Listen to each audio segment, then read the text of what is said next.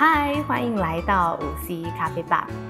呃，之前呢，我们有聊过一集，就是关于情绪。其实我们的关键字是 connect，要开始察觉自己的情绪，并将自己的情绪分享给的另外一半或是家人朋友。呃，那很多粉丝呢就来信跟我说，真的耶，就是真的要开始察觉自己的情绪的时候，就发现像我们那一集所聊的词汇量是不够的。要察觉自己的情绪的时候。觉得有时候很复杂的心情，或是一天发生了很多事情，真的要静下心来才能察觉自己的情绪。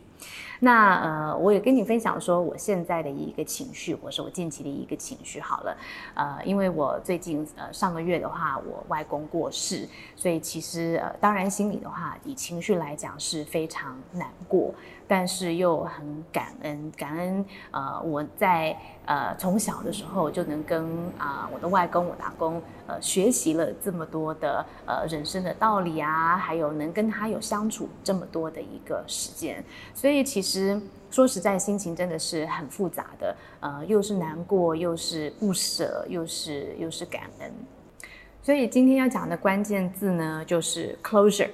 呃，可能大家对 closure 这个关键字并不是很熟悉，但是大家对 close 就是关门啊这个字比较熟悉。那 closure 其实说实在，在中文没有一个非常好的直译，呃，你说叫结束。呃，或是说为某件事情画上一个句点，可能用这样子的画上一个句点，可能是更好的方式来做来做表示。嗯，比方说啊，就是呃男女朋友要分手的时候，那如果有一个人有一方他是突很突然的分手，甚至说啊就直接发一个简讯给你，然后说我们分手吧，那也没有跟你交代，也没有告诉你为什么，就是告诉你我们要分手了这种很突然的事情，那另外一方呢就会觉得说，哎。哎，好像心里对这段感情的一个结束很突然，没有一个 closure，所以我们在英文的话就会讲说 I don't feel closure，我没有感觉到这件事情结束了，或是画上一个句点了，代表在心里还是有某种的遗憾，因为这件事情并没有被收尾呀，呃，所以其实常常在呃。当发生突然的事件的时候，或是像亲人过世，因为通常过世的话，即使呃再怎么的准备，都还是比较突然的，你就会觉得说心里会需要这种 closure 的一个的一个感觉。所以呃这个月的话，我在呃心里在比较复杂，在思考阿公过世的时候，都是在呃都是在这个 closure 的一个的的的这个过程。那其实，呃，西方啊，就是人过世的时候，呃，西方所办的这种呃这个葬礼的模式，跟东方也蛮不一样的。嗯，我觉得这个里面有一个文化成分的因素，然后当然也还有宗教的一个因素。嗯，比如从宗教的因素来讲的话，就是呃，在你所相信的这个系统，信仰系统里面，人过世的时候，他是要去哪里？呃，如果是在基督教的一个一个模式去思考的话，那就是人过世，上帝允诺他会去天堂，所以呃家属呢他是悲伤的，他是不舍的，但是他送别的时候是呃放心的，觉得说呃快。送别的，他就这样觉得说你会，你已经到了更好的地方，我很想念你，我很怀念你，但是我知道你到了更好的地方。这个是以以以基督教去思考人过世的时候，呃的一种的一种世界观吧。那如果是一个佛教的一个呃，或是更多是东方文化的世界观，第一，我们相信是轮回嘛。那如果是相信轮回，人过世的时候，那呃，怎么样去让这个人有更好的轮回到更好的一个地方，然后那走到这个什么西方极乐世界，或是说在这个过程当中，我们要我们可能要烧纸钱啦啊，我们可能要念经啊，这些都是确保呃过世的人他一路有他所需的东西走到他。对的的地方到更好的一个地方，那在更多东方的仪式当中的话，其实这个这个仪式感是是非常的呃是重，有非常多的传统。那每一个传统都是要确保所过世的人呃能到更好的地方去。呃，那在西方的这个仪式当中的话，相对来讲可能就是是是更开放。嗯，那甚至啊，我们在在在西方，在人过世的时候，还有一个叫 celebration of life。那 celebration 我们直接翻也是 C 开头的字啊，celebration 直接翻到中文的话是庆祝。所以我们在东方文化就很难接受说哦，人过世了，你在庆祝他的人生，你光说庆祝这个词就已经是很很很反差，其实是人事人事过世了。那在呃西方的一个仪式 celebration of life，通常的话呃不是在一个比较。呃，哀悼的灵堂前面，他可能是在那个人的家，呃，他或者可能在这个人很喜欢的地方，那去庆祝、去 celebrate 他的呃人生的时候，会有很多的呃家人啊、朋友来，然后每一个人去分享关于他的故事，那他去回忆，他可能播放的是他喜欢听的音乐，呃，吃的是或是那个人喜欢吃的一些点心，那做的就是。就好比那个人是跟你在一起，然后你为他办了一个生日 party，然后去去回顾他的一生，有照片啦，有影片啦，有故事啊，甚至是说说笑笑，这个都是可以接受的。但是你能想象，在一个呃东方的一个呃一个葬礼的模式当中，你是说说笑笑的吗？这个是一定会被人家说话，这是因为这是两种不同的一个一个文化的的的模式。那我记得，呃，我之前我阿妈过世的时候，呃，其实那时候三宝才出生十几天不到，那时候我还在坐月子。那我坐月子做完，刚好就是他最后的一个追思会，呃，所以我我其实那时候我月子出关的，应该是一件很喜乐的事情。我在家里关了这么多天了，但是我出关去做的第一件事情，其实是去我阿妈的一个追思会。呃，那到了现场的话，当然就是。要扮演好家人的一个身份，呃，到他的灵堂前面会有很多的家人朋友，呃，过来去致意上香。那以家家人我们要扮演的角色的话，就是要回礼。那那那时候的表情当然不是一个说说笑笑的的的一个表情，甚至呃家人都不太敢，互相都不太敢说什么话，怕失礼。然后来的人呢也是就是很严肃，就说请你多多，请你节哀，请你请你多多保重。呃，这个可能是我们在东方人更熟悉的一种一种追思的一个模式。那呃，我外公呢，其实他是九十一岁才过世的，他活的一个是非常非常精彩的人生。所以当他过过世，呃，我妈妈跟舅舅在帮他准备呃这个后续的一些仪式的时候，我就跟我妈妈跟舅舅就提出，我说。嗯，我最近在拍很多影片，我们可不可以为阿公来拍一支影片？我说，我然后我说，其实一个人他人生有很多故事的人，通常的话，嗯，也都会有拍成影片，而且要趁这个机会把所有的故事搜集起来。如果没有搜集起来这些故事的话，我们就失去了这个机会了。那甚至这个影片的话，能不能在灵堂前播，或是就就就是传给亲朋好友？呃，能不能用这样子的一个模式？那我妈妈就答应了，她说好，那我帮你来召集人来来拍一支关于阿公的影片。呃，那其实这个只是一个一个一个一个起头，我只是觉得说，呃，阿公故事，我想用，我又跟阿公的这么亲近，我想要用我的方式去做表达，我想要去把阿公的故事，而且阿公在生前的时候，我就一直想要写他的一本人物传，因为他的啊他的人生真的是非常的精彩。呃，他之前的话，呃，因为在台湾做。呃，在台湾的话，他是做大众物资的一个买卖。那当台湾在经济非常辛苦的时候，其实他以一个民间的身份，到了世界各地，到美国啦，到东南亚啦，跟各个什么州长啊、领袖见面，以联合采购的方式，呃，大量采购进口国外的一些粮食到台湾来。所以那时候的 market power 非常大。那在这个过程当中，也有很多传奇的故事。所以我是想要把这个这些的故事记录下来。那我们在开始的时候，呃，本来就是先，因为也是疫情，所以呃，我们很多的呃家人都在国外，没有办法回来，所以我就先搜集了我们在国外的家人。我说你们自己去录一段影片，然后把影片呃寄回来，那我们来先做一一本家人的这个专辑。那后来我们就开始找了不同的朋友，呃，这里面包含我我阿公他之前在泰国带采购团去的时候，呃，其中的一个团员溺水，然后他骑着水上摩托车把他救起来，这样子精彩故事。那呃，这位长辈到现在都已经八十多岁了，然后虽然他的行动有点不方便，他还是很愿意来来来讲这段呃。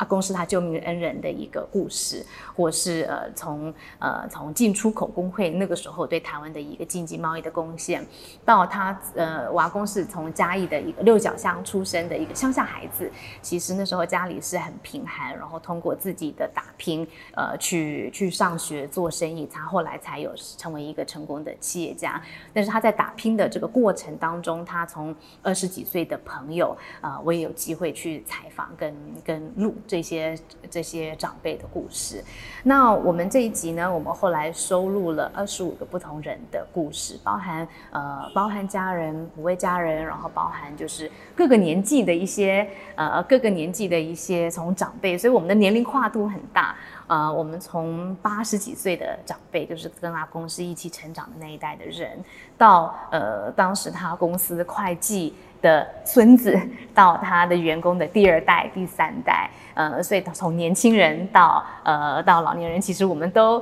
都有有访问到。那这个过程当中，呃，其实我发现真的是在录制的过程，对我们大家都是一个 closure。呃，为什么这样说呢？因为呃，最近也是疫情，所以大家的互相往来，尤其是长辈的互相往往来，相对变得非常少。那长辈呢，也不是一天到晚泡在 FB 上面互相去 Line 上面互相去联络，他们的话都是互相见面去去聊天。那加上长辈的话，年纪越大会行动越不便，所以会比较多的长辈是比较虽然感情很深，但是也一段时间没有联络了。那呃，发现这些长辈心中都有一种遗憾，所以我们在录制的过程当中，可能是前十分钟他们都在分享，就直接看着镜头，直接跟阿公对话，就想说啊，很多心里的话，很多的遗憾，我想要告诉你的，我想要谢谢你的，我想要跟你分享的，都先讲完。讲完的，当然讲的时候也是很难过、很激动。然后完了以后，我就会问他们：那有没有关于告诉我关于瓦工的故事？然后他们就，他们这时候就会心情马上的转变，然后开始有笑容，开始去回忆，开始去叙述那一段故事，或是那一段的一个一个情境。那整体录完了以后，他们其实来的时候都是很沉重，因为觉得说要录一段这样子追思的一个语录，都是很沉重，然后都把沉重的话、沉重的心情讲出来。当他们要离开的时候，其实心情都是比较愉悦的离开，因为呃，分享了他跟阿公的一个故事。当我们想到这些回忆的时候，那个回忆本身是快乐的。因为它是快乐的，它才是留在我们脑海当中的一段回忆。那我们每一次录制完的时候，呃，无论是年轻人或是长辈，他们说谢谢，谢谢你给我们这个机会，然后都很光荣的觉得说谢谢你给我们这个机会，让我们表达对阿公的一个谢意。那事实上，阿公已经过世了，但是我们也都知道，如果他还在的话，他也会非常。呃，开心的会听到呃这些的话语，当然他当然心里也都也都知道，但所以其实这个在这个录制的过程当中，其实是对每一个人的 closure。那我们录的人当然都是阿公的一个比较比较亲近的人，甚至在呃在海外的一些家人，觉得是没有办法来参加呃陪阿公走最后一一段路来参加这个呃追思会的话，心里都是有保持一种遗憾。但是因为大家能有一个参与感的时候，呃，就觉得说。这件事情，呃，通过拍摄这个影片，通过分享这个故事，给他们心里带来了一个 closure。所以这时候我才体悟到，为什么在国外我们会有一个 celebration of life。其实不是真的说你是你是来开心，但是当很多人亲朋好友在一起的时候，我们来想念跟怀念一个人，是讲他生前生平的这些故事的时候，其实因为这些回忆。都是快乐的，所以大家在分享这些回忆的时候，其实是一种我们节哀的一个过程，是给大家心里的一种一种 closure。那对对我来说，拍这个影片也是，我每搜集到一个故事，我都会听很多遍，然后字字句句，我们到底要怎么样去去去编辑哪一段的故事，我们要去做保留，因为，嗯，这个过程当中，从整理相片、匹配相片到不同的故事，以前呃听阿公在饭桌上讲的时候，可能是片片段段，不是一段一段是串起来的。那这那这一次我的一个整理，将每一段串起来以后，我也才。通过这些故事认识我外公的的的的另外一面，那这这个就会让我想到说，传承人呃过世以后，其实他留下来是什么？他留下来的人已经不在的话，留下来就是他所教导人的那个精神。因为自己过世，但是他的教导是活在持续在在思考，在传承，在将这些道理或者做的事情再经营到他们人生。那我就觉得说，嗯，我们家自己的三宝，虽然他们出生的时候，呃，他们的阿祖就是我的阿公阿妈都还在，但是很快在他们才几天或是在一岁半的时候就过世了。如果我们没有把这些记录留下来，那三宝就永远不知道关于阿祖的故事。所以我们在拍这段影片的时候，其实呃很大程度也是想要将呃瓦工的精神去传承到我们家的下一代，让下一代知道说，哎，我们家有这样子这么传奇的一个人物。那我觉得，呃，这过程当中有，我觉得有三件事情，嗯。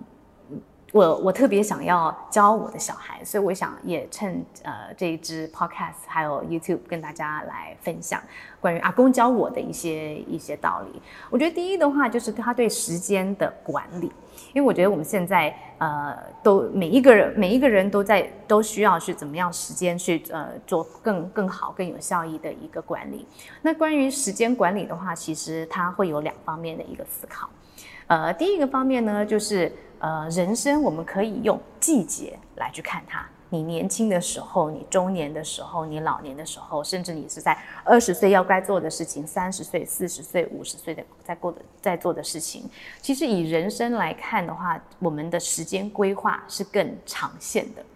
有时候我们很焦虑，说啊，我我一下子想要做这么多的事情。其实不要忘记，我们现在人的寿命已经开始拉的是越来越长了。我们都已经平均的寿命都到八十几岁了。那我们应该要对我们自己的人生有不同的一个规划。那他对他自己人生的规划，就是他年轻的时候打拼，他其实在呃八十多岁的时候，他还在他那一段时间的话，他非常勇于做运动。那个时候还从嘉义骑车到台北来，呃，花了七天骑单车哦，呃，三百多公里。八十多岁，那他就觉得说，他那一段的话就是锻炼身体，就对健康他是非常重要。他从年轻就已经非常重视这件事情。那他八十多岁的时候，他。回馈地方啊，无论是呃到地方上的一些呃图书馆啦、事务啊，他做很多地方的一些公益跟跟回馈，这个是他对自己的一个人生规划。那我觉得套用到我们现在现实的的生活当中，有时候我们会很焦虑，觉得一下子要做很多事情，有很多事情没有做完。那甚至说我们在职场上，当我如果说我在职场上我要生小孩的话怎么办？我要放弃什么，或是等等等。但是有时候我们把，因为我们现在的时间观念都已经是非常缩短、非常快的一个时间观念，有时候把我们的时间观念拉长，去思考到这个节气、季节，每一个阶段有不同的季节 （seasons），你在这个不同的季节可以做不同的事情。当我们把人生拉到比较长线的时候，我们可以对我们的生活有更好的一个安排。那在时间规划呢，还有另外一点，就是他说的八八八的一个理论。什么叫做八八八的理论？就是一天呢，呃，八个小时的话是工作，八个小时是吃饭，那剩下的八个小时要做什么？那个做什么就会决定这个人的呃成功与否。那我们现在很多人会探讨什么斜杠人生啊，一个人要扮演很多不同的一个角色啊，其实无非也就不是这样子嘛。我们呃在家的时间八个小时，睡觉的时间八个小时，其实现在很多人很少人睡到八个小时啊，很多人都是。睡五五六个小时，然后在工作上的话，可能是八个小时、十个小时。但是剩下的时间到底要怎么样去安排？你是要用这个时间去去交朋友？你要这个用这个时间来充实自己？你还是你你这个时间的话，全是在玩 FB 或者 Clubhouse，全部就玩掉了。其实另外这个八个小时，你怎么样去经营它？其实这点这个就是每一天的二十四小时的经营，会决定你在。人生当中，你季节上面的一个一个经营，决定你对人生上面的一个时间观。这是这是呃阿公其中常常去去去聊的一个一个观念。那呃另外一个观念呢，就是说，嗯，我觉得是一种格局，还有嗯。但这个格局的话，就是我会我会比喻我阿公像一只老鹰，就是可以快速的飞上去去看整个局面的事情，又可以快速的落地去解决一个细节的问题。呃，那尤其是我觉得在创业或在经营企业的时候，会非常需要这样子的一个能力，就是要马上就可以去看说你的三年策略是什么，要要去宏观的看怎么样去经营企业，但是你要非常细微去去去思考说你你今天要很现实的要去解决什么样子的一个问题。那在这个方面，我觉得我我我的阿公除了有这样子老鹰般的一个视野跟格局以外呢，呃，他还有一点就是他曾经是国策顾问，呃，他给国家的政策做了非常多的建议跟引导，但是他也是一个能戴着棒球帽、骑着脚踏车在农田里面，呃，跟农民聊天的那个人，因为他就是要落地，他就是要能跟。什么样子的呃不同层级的人，他的呃话语，他所交谈的心情，都是其实呃他有的会有让那个人觉得是他们是平等的，所以无论今天是农民，还是今今天是在关系到国家政策，他会跟人家很对等、很平等的去去去做聊天。那我觉得这个也是到第三点啊，就是一个呃做人处事的道理，呃要谦卑。谦谦卑，然后以最真诚的心对待任何人，呃，所以我们在录制很多阿公的，就是故事的时候，其实每一个人都在说这件事情，说他很有世界观啊，他很有，他去过很多地方，他坐在企业做过很多的事情，但是在对人家每一个人最深刻的那件事，就是他以最真诚的心去对待每一个人。那尤其因为他又是呃企业家，人家觉得说，呃。一个大老板既然会跟我这样子对话，一个大老板既然会跟我的孙子，跟他完全无关的一个人去谈心、去鼓励这一个完全跟他没有关的一个年轻人，说你要年轻向上，你要你要你要鼓励，甚至给他一个红包，甚至在学业上什么样的机会给他一个鼓励，因为。我阿公从来没有忘记，他就是那个乡下出来的孩子。他当时就是一个年轻人，碰到贵人，然后打拼，他才有今天。所以他从来没有忘记这一点，他就非常的真诚的、谦卑的，然后很真心来对待那每一个人，因为他觉得之前他人就是很真心、真诚的对待他，所以无论他去哪里或做什么事情。他都是秉持这样子的一个一个态度，我觉得这这这这三点就是瓦工教给我的一些人生道理，也是我想要，呃，要要要要要确保我们家的三宝能悟得到这些，就是我们我们在家里的一个人生的哲学，还有还有道理。那我觉得回到 closure 这件事情，就是人过世了以后，怎么样去传承？那对我来讲，怎么样传承阿公的精神？一方面呢，我们呃在过世的时候是有做了这支的一个影片，但是另外的话，我们怎么样在我们的人生当中实践，甚至把他的教导来教给下一代，这个都是一个 closure 的过程。所以等到最后的追思的仪仪式。完成后，呃，我们将他的骨灰呃送到呃塔里面，还有这个牌位送到庙里面的时候，呃，其实我的心情是是平静的，当然是难过，然后是不舍，然后很多的怀念，嗯，但是呃，我们我通过在拍摄影片的过程当中，我得到了我需要的那一个据点，所以呃，这个 closure，所以原本我是想说，呃，拍了这支影片，呃，让让大家能来追思阿公，但是其实事实上这个过程当中，对我自己也很疗愈。然后我发现，对拍影片、参与影片的的人，也是一个 closure 的过程，疗愈的过程。我那我有一些朋友，呃，他们也在分享说，他们家人过世的时候，他们怎么样去对自己的家人去做追思怀念，他们怎么样给自己有 closure。那我有一个朋友，他妈妈今年是癌症过世。那癌症过世以后，其实也是一样，就是因为疫情的原因，大家都在各地，没有办法参加他的一个追思会，所以他爸爸呢就写了一封信给他妈妈，然后他们呃整理了一个网站，然后在网站上就邀请世界各地的朋友到网站来留言，然后来分享关于他妈妈的故事。